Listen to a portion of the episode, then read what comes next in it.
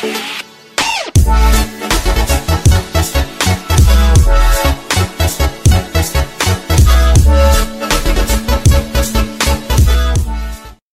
Name ist Dom und das ist der Connecting is Everything Podcast, wo es dabei geht, wie baust du dir die Fähigkeiten auf, um im Leben und Beziehung ein selbstbestimmtes Leben zu führen und dir dieses Umfeld aufzubauen, was du dir wünschst in deinem Leben. Und heute habe ich einen wunderbaren Gast. Ich freue mich schon seit ein paar Wochen auf dieses Interview, aber wirklich, nämlich Felix Tönitzen. Du kennst ihn eventuell, ah, wo er davor war bei der Höhle der Löwen, wo er als Startup-Coach viele Unternehmen oder viele Gründer geholfen haben, dass sie ihr Business auf die nächste Stufe bringen oder sie generell voranbringen. Und aktuell der bekannteste Startup-Coach in Deutschland. Und für mich ein unglaublich inspirierende Person, weil ich ihn auch in Gedankentanken-Videos mehrmals angeguckt habe. Allein in dem einen Video, wo es um Coke Zero geht. Ich habe dieses Video bestimmt 10, 15 Mal gesehen. Hallo Felix, schön, dass du da bist. Hallo Dom, ich freue mich sehr, da zu sein. Sehr cool. Super, dass es geklappt hat. Finde ich auch. Also wirklich. Ne? Ich habe sogar noch ein, zwei Geschichten, die ich euch gleich noch erzählen möchte über ihn so vorab. Felix, du bist mir auch bei der Entrepreneur University noch zusätzlich aufgefallen und da habe ich ja schon zweimal mit dir gequatscht. Beim ersten Mal habe ich mich nicht getraut, dich nämlich zu fragen wegen dem Podcast. Und beim zweiten Mal habe ich mein ganzes Herz zusammengenommen, um dich dann zu fragen, ob du mitmachst. Und hast gesagt, oh, können wir machen. Und da dachte ich so, ah, hat er das jetzt einfach mal so gesagt? Aber so, nee, der hat so gesagt, der steht in Wort. Und dann dachte ich so, yes. Ja, sehr cool. So muss das sein. Finde ich cool. Ich freue mich auf jeden Fall, dass es geklappt hat. Sehr, sehr geil.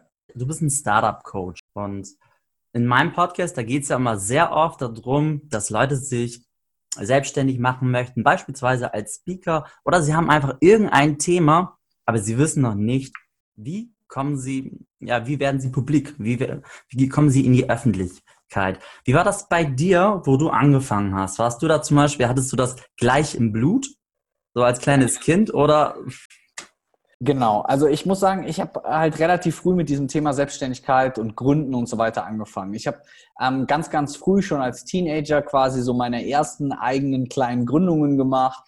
Ähm, ich habe damals Partys organisiert, ich habe im Studium was gemacht. Also ich bin relativ früh mit dem Thema in Berührung gekommen, weil ich mir immer gewünscht habe, irgendwann mal was eigenes zu haben. Ähm, aber natürlich, wie das so häufig ist, wenn man vielleicht auch noch ein bisschen jünger ist, ähm, muss ich sagen, hatte ich natürlich auch ein bisschen Angst. Ne? Also ich habe halt auch gedacht, okay, gut, machst du das jetzt?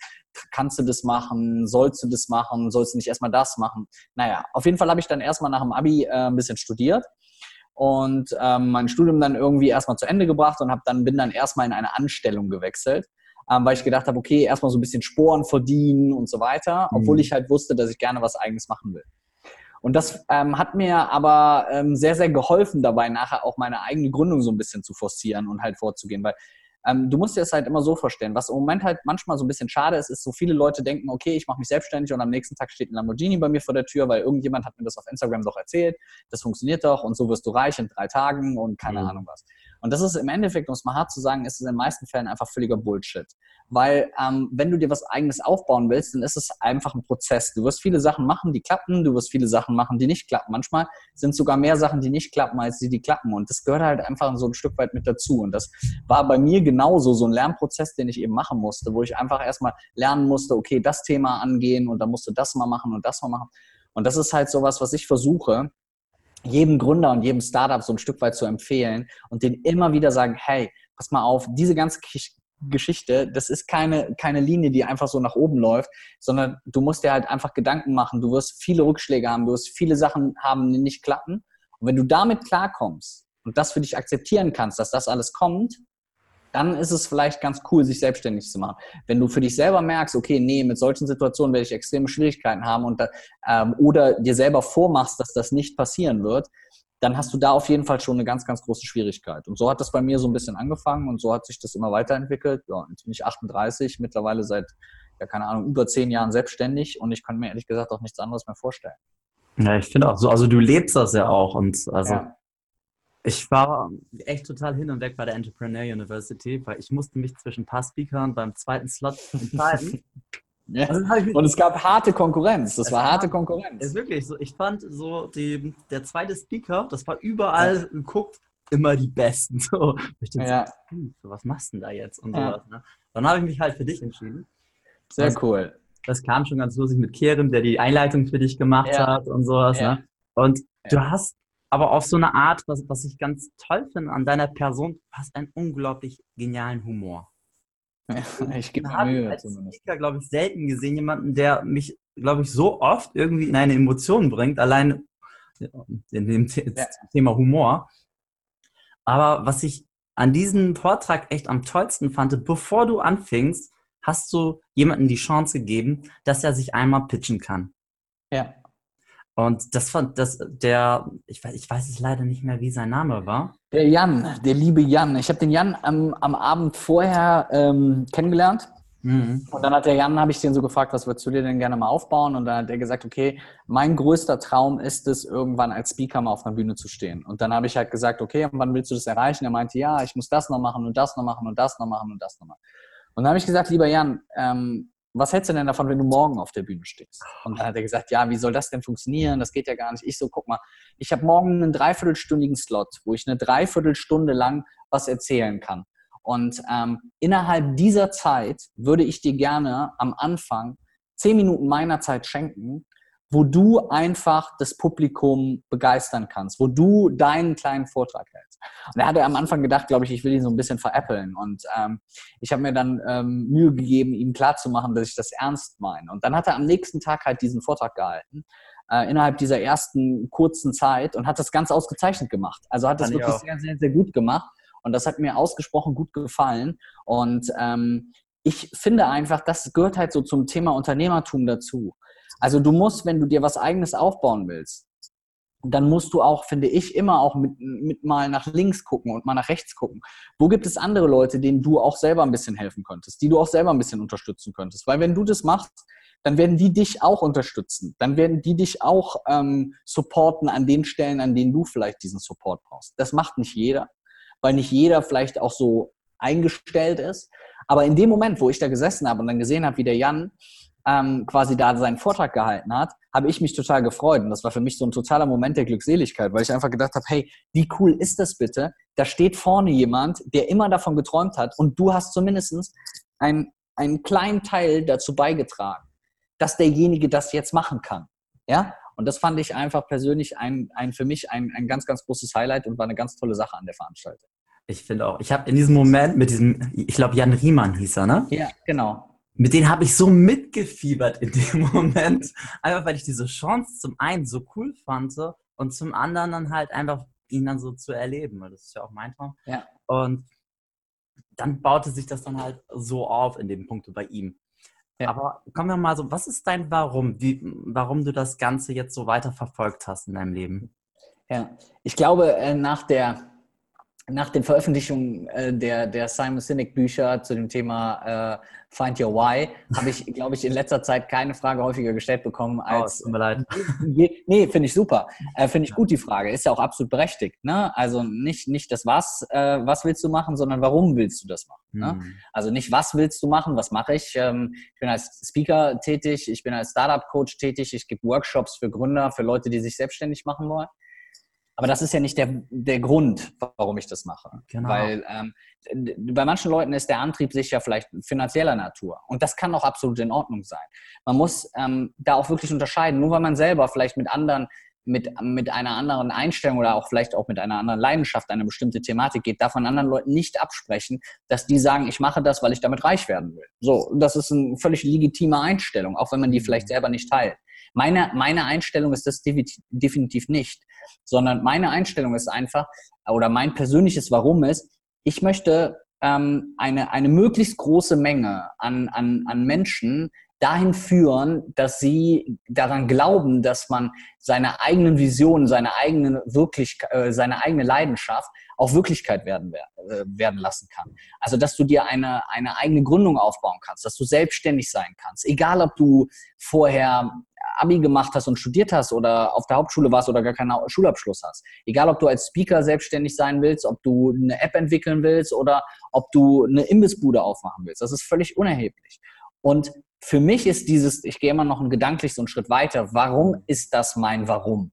Ähm, und dieses äh, sozusagen so, so ein bisschen so das, das Why, das Why. Ähm, und ich gehe da für mich immer noch ein Stück weiter, weil was ich für mich einfach gemerkt habe, das, was mir persönlich, das ist jetzt wirklich mal aus so einem egoistischen Gedankengut raus äh, gesagt, was mir persönlich am meisten zurückgibt, ist einfach, ähm, dass, dass ich anderen helfe, dass ich äh, andere dabei unterstütze, irgendwie sich was aufzubauen. Immer wenn man das hört, dass das jemand sagt, dann denkt man immer im ersten Moment, ja, ja, klar, so total der Soziale und total altruistisch. Aber ich kann das wirklich nur aus meinem, aus meinem tiefsten Inneren sagen. Ich finde für mich persönlich, wie da steht jemand auf der Bühne und du hast ihm geholfen, dass der auf der Bühne steht. Du hast jemand in einem Workshop und der baut sich danach seine eigene Gründung auf. Du hast jemand, der war ewig unglücklich in seinem Angestelltenverhältnis und du hast ihm dabei geholfen, eine Idee umzusetzen und jetzt selbstständig zu sein. Ist das, was mir persönlich am meisten sozusagen zurückgibt. Ich vergleiche das immer mit diesem Gefühl, wenn du jemandem etwas schenkst. Wenn du jemandem ein Geschenk machst, egal ob zu Geburts-, zum Geburtstag, zu Weihnachten oder was auch immer, dann kannst du das vielleicht nachvollziehen, wie toll das manchmal ist, so zu sehen, derjenige packt das aus, der freut sich total, du hast dir voll viele Gedanken dazu gemacht. Das finde ich ist eine ganz, ganz tolle Erfahrung, die man da einfach machen kann. Und das ist so ein Teil der Erfahrung, die ich sehr, sehr gerne dann auch teile und weitergebe, weil ich einfach merke, dass mir diese Momente extrem viel zurückgeben. Und ich muss sagen, für mich bei dieser Why-Definition bin persönlich sehr, sehr dankbar dafür, dass das, was mich glücklich macht, also ein Stück weit vielleicht auch was Egoistisches hat, etwas ist, was mit dem Geben an andere zu tun hat. Weil das ist für mich eine geile Kombi. Ich habe das Gefühl, ich gebe jemandem was, kriege dafür auch von demjenigen was zurück. Das macht mich zufrieden und das macht den anderen zufrieden. Und das finde ich ist für mich persönlich eine ganz gute Kombination und immer eine bessere Kombination, als jetzt zum Beispiel hinzugehen und zu sagen, hey, ich verkaufe oder verkloppe jetzt die und die Sachen, bin vielleicht gar nicht von der Qualität überzeugt, aber mein Antrieb ist einfach, ich will reich werden, unabhängig davon, ob die anderen was Gutes bekommen oder nichts Gutes bekommen. Und das macht extrem viel aus und so würde ich so ein bisschen mein Why definieren. Ich hätte, ich hätte sogar bei dir so eingeschätzt, dass das Wort helfen, den anderen helfen. Ja. Das war irgendwie ja. so mein erster Gedanke bei dir. Und ja. du hattest auch in diesem Vortrag bei der Entrepreneur University, ich bleibe da mal kurz in dem Thema, hattest du auch, du hast einige Sachen erzählt, aber da gab es einen Punkt, wo du, ich hoffe, ich bringe es jetzt richtig wieder zu, äh, auf den Punkt, wo du erzählt hast, man fängt dann mit einer Sache an und ganz oft hast du Angst, dass du irgendwie die falsche Positionierung hast. Mhm. Und dass du danach immer diesen Stempel drauf hast und dann alles irgendwie vorbei ist. Und ja. meistens fängt es aber erst bei, der, bei dem zweiten Thema an, dass du dann für die Leute wirklich so sticky bist. Und, ja. für, und für mich war das in diesem Moment ganz, ganz wichtig, weil ich bin immer jemand, der immer mehr und mehr am Überlegen ist, was ist mein Warum? Was ist ja. mein Thema? Und da hatte ich dann immer von meinen Freunden im Umfeld gehört, oh Mann, das muss aber jetzt sitzen und sonstiges. Ja verrückt gemacht. Ne? Und dann höre ich so deinen Vortrag und dachte ich mir so, ey, das heißt doch einfach, ich kann jetzt einfach Gas geben. Und wenn da eine zweite Ebene kommt, dann mache ich da weiter. Kann, also, aber dann, dann ist auf einmal diese Angst in diesem Moment auf einmal komplett weg gewesen. Genau, und das ist halt auch ganz wichtig und das ist auch was, was man, also man muss ja generell schon mal sagen, dass dieses ganze Thema Gründen und selbstständig sein, unheimlich stark mit Ängsten auch behaftet ist, was ja auch völlig normal ist. Wenn du in einem sicheren Job bist oder wenn du eine Familie hast oder wenn du Kinder hast, die du dir ernähren musst, dann natürlich gibt es Motivationstrainer, die dir dann sagen, hey, mach dich doch einfach selbstständig, total, mach doch einfach, denk nicht so viel nach. Das ist Schwachsinn. Also sorry, das ist nach meiner Meinung ist das Schwachsinn. Weil du kannst auch einfach blindlings sozusagen in, in dein Verderben. Ne? Also du würdest gerne mal Urlaub in Afrika machen, irgendwo, wo ein Diktator jede Woche 300 Menschen abknallt und du würdest dir gerne aber das Land mal angucken. Hey, mach das doch einfach. Fahr doch einfach mal dahin, mach doch einfach mal, lauf da mal rum. Und ja gut, wenn du halt gestorben bist, dann bist du halt gestorben. Also ich finde immer, ich finde Motivation und Antrieb ist eins der allerwichtigsten Elemente. Aber ich bin halt trotzdem von zu Hause aus irgendwo noch BWLer, der mir innerlich sagt, okay, manches muss man trotzdem planen. Manches muss man trotzdem mal so ein Stück weit ähm, versuchen, so zu regeln, dass man einige Dinge so ein bisschen organisiert hat. Was ich wichtig finde, ist, wenn du dir was eigenes aufbauen willst, dass du als allererstes akzeptieren musst, dass diese Angst, die du mit der ganzen Kiste hast, dass das völlig normal ist. Also ich meine, wer hat denn da keine Angst? Also als ich als kleiner Junge das erste Mal auf dem 5-Meter-Brett gestanden habe, hätte ich mir am liebsten eine Hose gemacht, so, wenn nicht alle Leute zugeguckt hätten. Und von daher, ich glaube, das ist völlig normal. Und irgendwann wirst du aber vielleicht so viel Motivation, so viel Leidenschaft haben, ähm, dass du sagst, ich bin jetzt bereit, diese Ängste zu überwinden. Ich finde es immer albern, wenn Leute mir dann erzählen, ja, schieb die Ängste einfach an die Seite und dann sind die weg. Das verschwindet ja nicht von einem auf den anderen Tag. So, sondern du musst es erstmal akzeptieren und vielleicht erstmal sagen, hey, es ist völlig in Ordnung, dass ich jetzt gerade Schiss davor habe. Es ist völlig in Ordnung, dass ich nicht weiß, ob ich das machen soll oder nicht machen soll. Und jetzt gehe ich es aber trotzdem einfach an. Passt. Ich war Sonntag das erste Mal Fallschirmspringen. ja?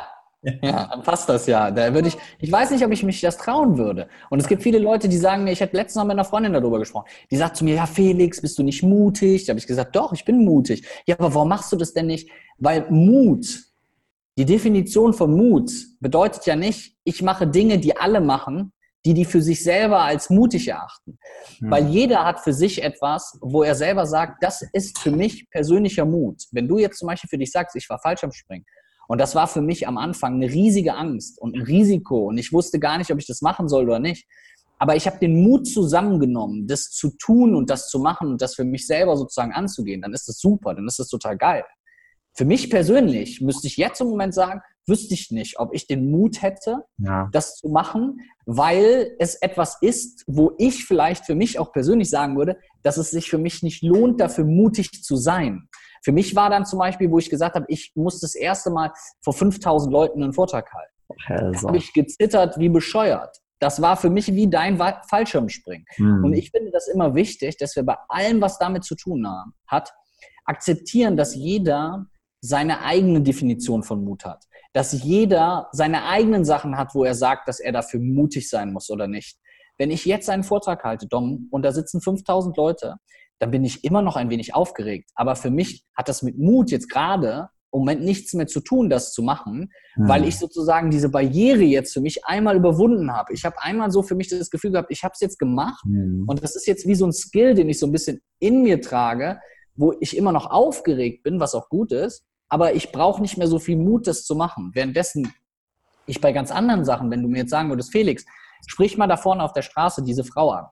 Ich glaube, dass ich aufgeregter wäre, das zu tun, als wenn du sagen würdest, da stehen gerade 10.000 Leute und kannst du mal eben einen Vortrag zum Thema Marketing halten. Und so ist es, glaube ich, bei jedem immer so ein bisschen anders und das finde ich wichtig, seine eigenen Grenzen so ein bisschen zu testen, aus seiner eigenen Komfortzone rauszugehen, aber nicht da rauszugehen, weil andere einem sagen, dass man das machen müsste, ja? Mhm. Also ich hatte dann auch eine Freundin, die mir erzählt hat, hey, ich war jetzt Fallschirmspringen, weil mir jemand erzählt hat, es wäre mutig, Fallschirm, Fallschirm zu springen.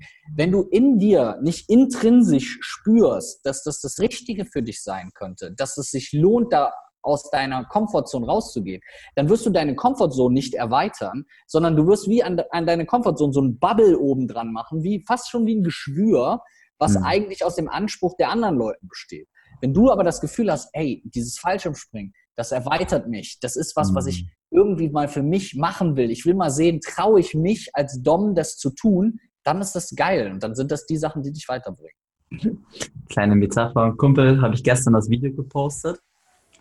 Und dann schrieb er mir, du vor Jahren hast du dich noch nicht mal getraut, vor, um einen Meter ja. ins Wasser zu springen und sowas. Ne? Ja. Das war das für mich schon einfach so ein genialer Sprung. Aber das ist genau das, was du sagst. Es gibt so manchmal, dann möchte dein Umfeld dir sagen, hey, mach das, weil das bringt ja was.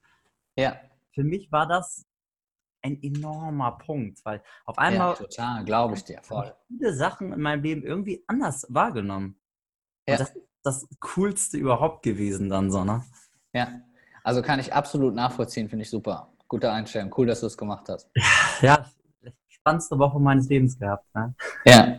Die Woche davor war ich bei Tobi bei einer Masterclass, durfte ja. 150 Menschen sprechen.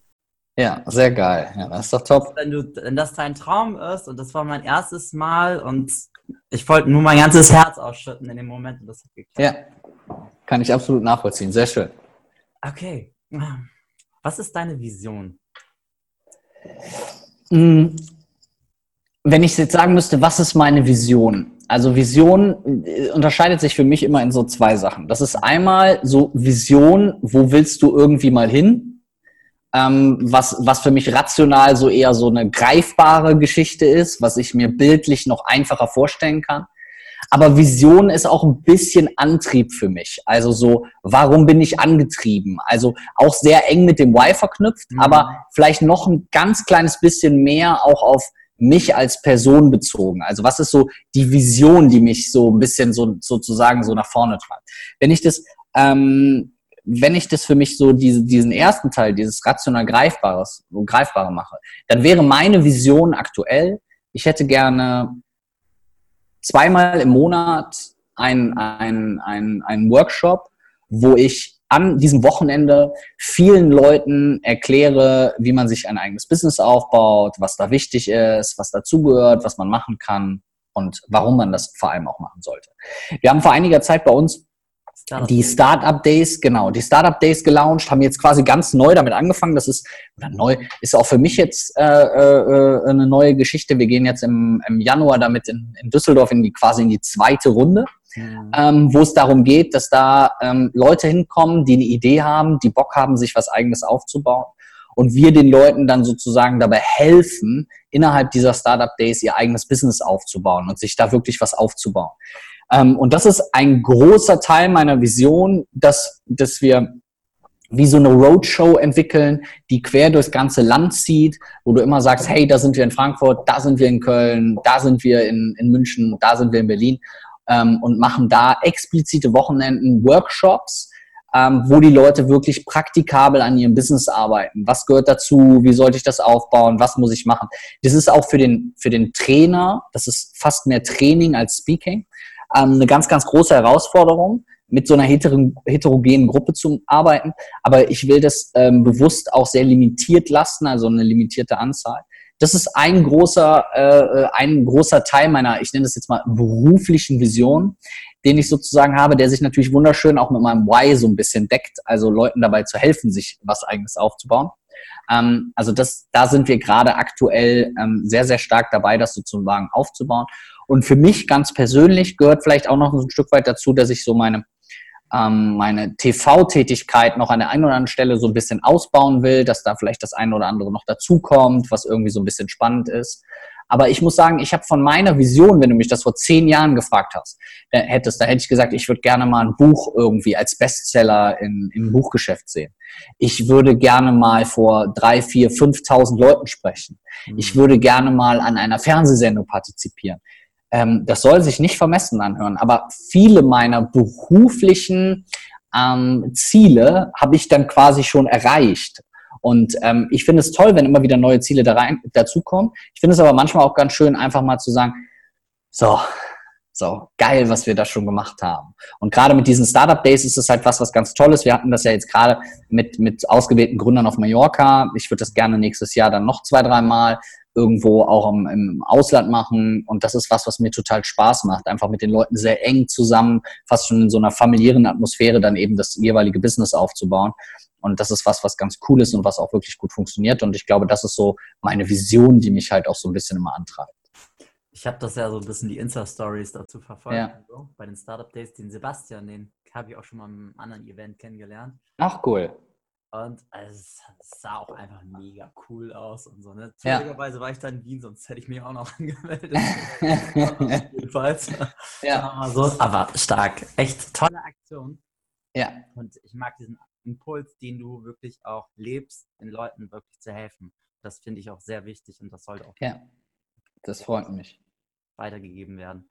Ja. Ähm, ich, einen Teil von der Antwort weiß ich wahrscheinlich jetzt schon, aber lassen wir uns überraschen. Wenn du deine Werte aufzählen würdest, was wären deine drei wichtigsten Werte? Meine drei wichtigsten Werte.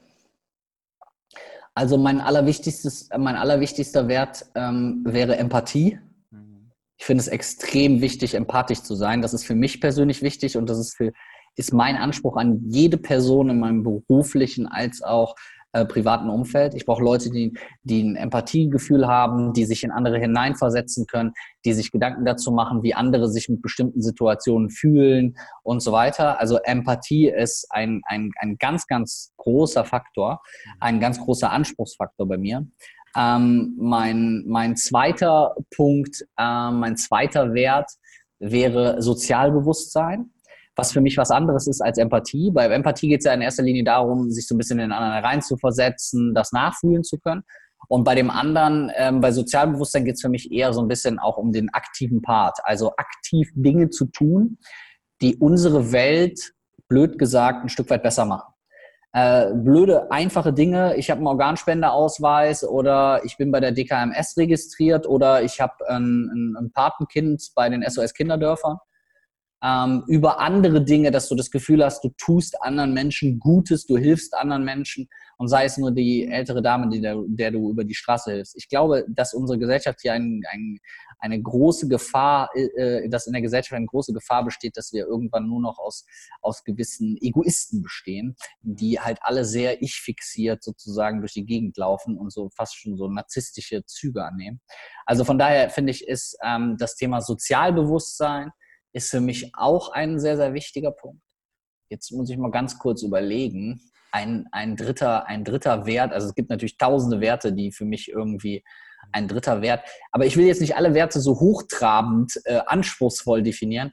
Äh, was ich total gerne noch mag, wenn ich jetzt den Wert mal so ein bisschen interpretiere im Sinne von Eigenschaften, die ich an Menschen mag, äh, dann ist das zum Beispiel Humor. Also ich liebe es, mit Menschen zu lachen, mich kaputt zu lachen, ähm, mich, mich mit Blödsinn auseinanderzusetzen, mir sinnfreie Videos durch die Gegend zu schicken oder keine Ahnung was. Ähm, weil ich glaube, gerade im Business ähm, ist es ernst genug und von daher finde ich es immer sehr, sehr hilfreich, wenn man da halt auch ein bisschen lachen kann. Und auch als ich zum Beispiel beim Tobi ähm, vor einiger Zeit im Podcast war, ähm, habe ich mich mit Tobi da total kaputt gelacht, sowohl vor der, vor der Aufzeichnung als auch danach. Und das ist was, was ich total gerne mag bei anderen Leuten. Äh, manchmal auch richtig dreckiger, schwarzer Humor. ähm, aber das finde ich echt super und das gehört für mich halt so dazu, weil dann, das sind so Situationen, in denen du halt einfach auch als Mensch, ganz blöd gesagt, ganz platt gesagt, einfach mal merkst, dass du lebst.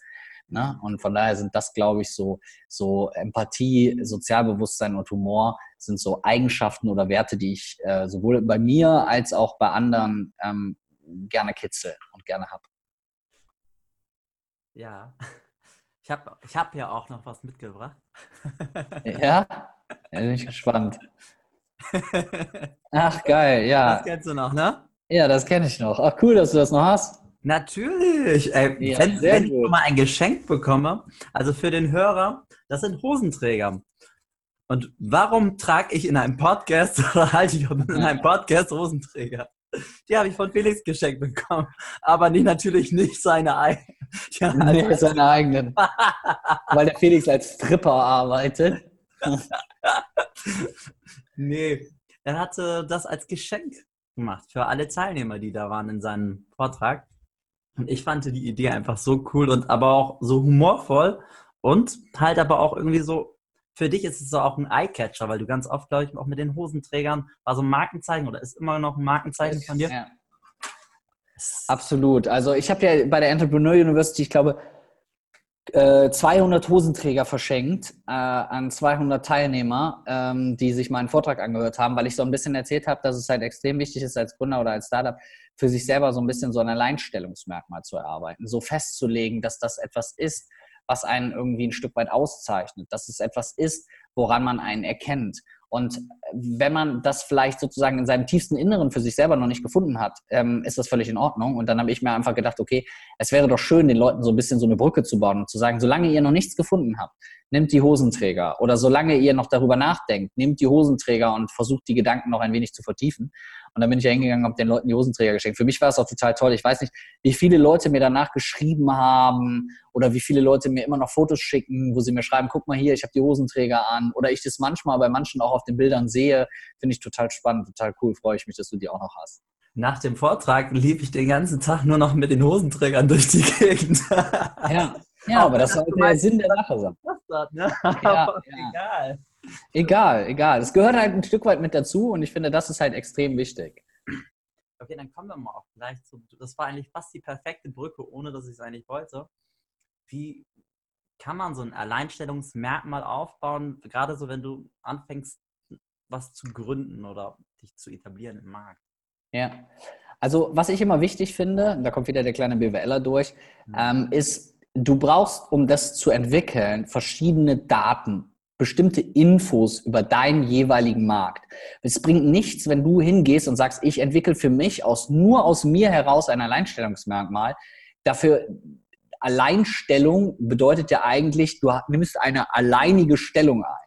Mhm. Das bedeutet darum auch wieder, wenn du, ähm, wenn Konkurrenten diese Stellung auch schon eingenommen haben, hast du keine Alleinstellung mehr, um es jetzt mal ganz äh, spießig auszudrücken.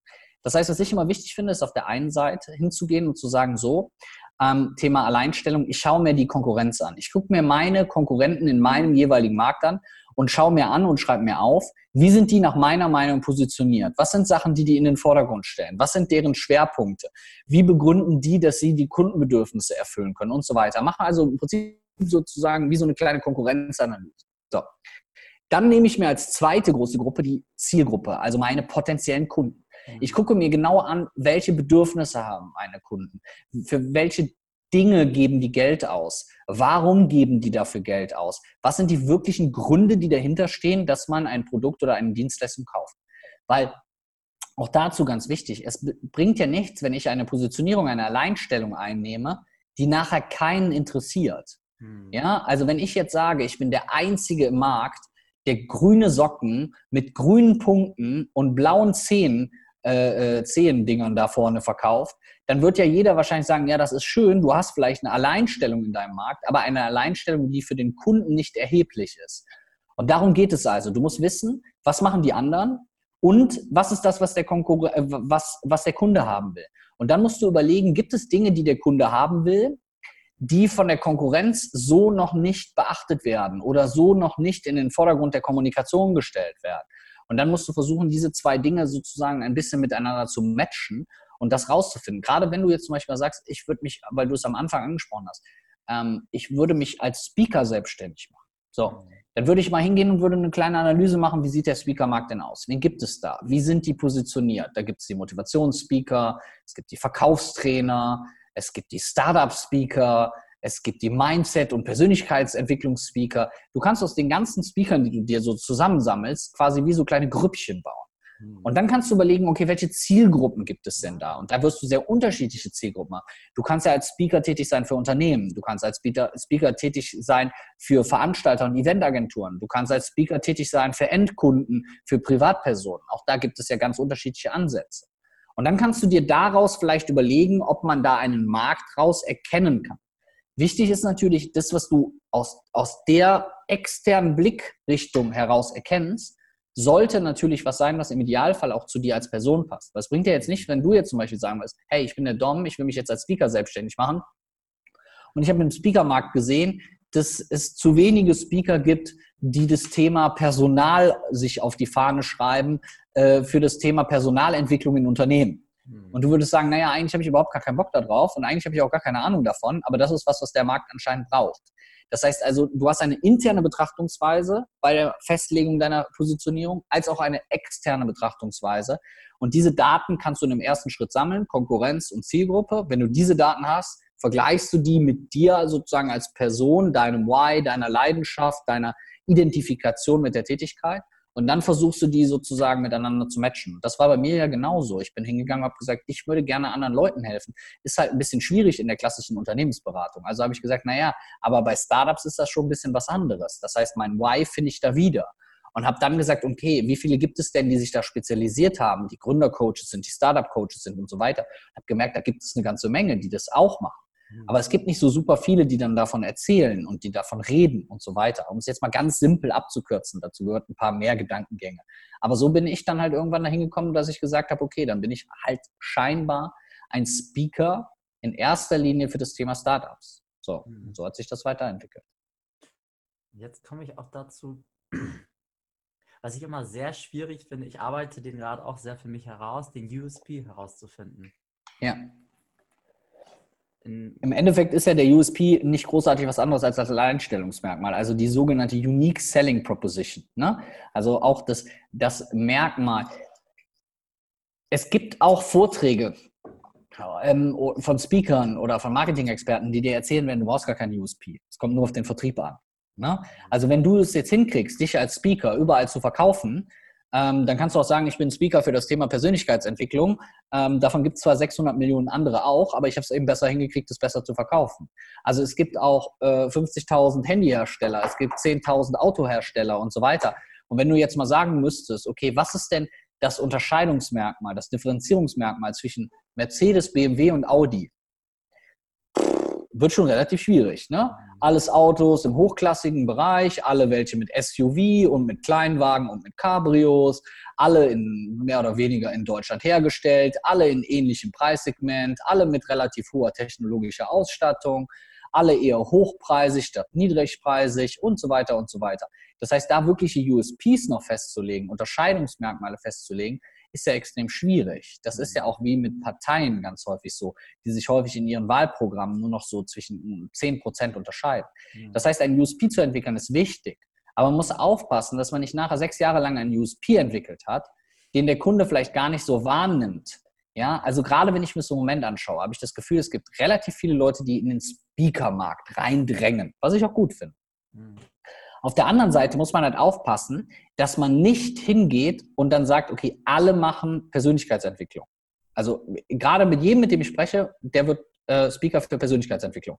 So, weil alle sagen, ah, guck mal, der Tobi Beck, der, der Christian Bischof, ähm, die machen coole Sachen, sind coole Typen, die haben ein geiles Geschäftskonzept, die sind erfolgreich, dann mache ich das auch sondern man muss das natürlich mit seinem eigenen Why, wie du das so schön beschrieben hast, so ein Stück weit abgleichen, auch mit dem, was man wirklich kann und auch mal ein bisschen überlegen, okay, was macht mich, ich finde den Ausdruck so schön, was macht mich zu einem Original?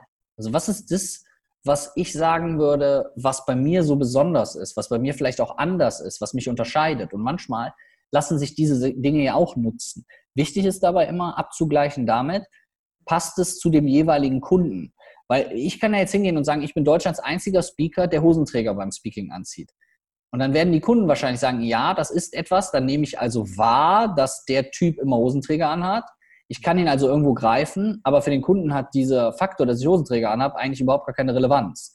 Das heißt, mein USP, äh, mein Alleinstellungsmerkmal ist nicht, dass ich Hosenträger trage, sondern es ist etwas, ein, ein, ein, eine Variable, ein Faktor, der meine Kommunikation, mein Marketing sozusagen unterstützt. Ja? Und das muss man halt so machen. Und bei mir ist es zum Beispiel, wenn ich das auf den Speaking-Bereich übertrage, dann geht es halt vor allem, würde ich sagen, darum, dass eins meiner Alleinstellungsmerkmale, die ich versuche, etwas zu transportieren, ist, ich, ich setze ja sehr stark auf Storytelling. Ich setze sehr stark auf die Interaktion mit dem Publikum. Ich versuche sehr viel, dass die Leute lachen und begeistert sind und so weiter.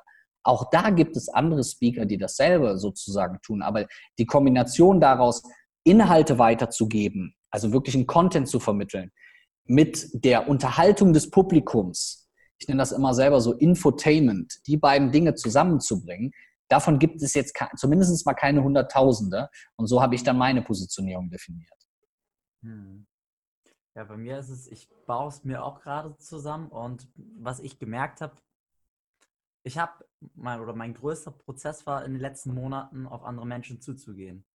Ja. Dass ich, ob jetzt auf die Speaker zum Thema Podcast oder andere Leute, die ich in meinen Podcast gezogen habe, aber auch in zwischenmenschlichen Bereichen. Da habe ich eine 100-Tage-Zauber-Challenge gemacht, wo ich fremde Leute angesprochen habe, um einfach so diese, zum Teil diese Hemmung, aber auch zu wissen, ist das Zaubern mein Ding?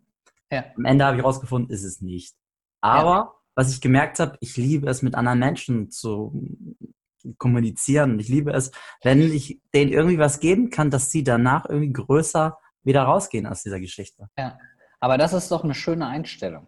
Das heißt, du hast vielleicht, du kommunizierst gerne mit Menschen. Das heißt, du hast diese Barriere, die davor steht, ist nicht deswegen da, weil danach hinter der Barriere etwas kommt, was du nicht möchtest. Das ist ja eigentlich eine witzige Vorstellung. Du sagst vielleicht selber, hm, ich habe vielleicht an der einen oder anderen Stelle Probleme damit, Leute anzusprechen. Aber mhm. wenn ich mit den Leuten spreche, dann mache ich das eigentlich sehr gerne. Mhm. Das heißt, eigentlich würde man ja dann so im Coaching ein bisschen sagen, ja, was hält dich denn dann eigentlich davon ab? Weil hinter dieser Tür, wo drauf steht, Achtung, Achtung, hinter dieser Tür müssten Sie mit Menschen sprechen, ist ja etwas, was du eigentlich gerne machst.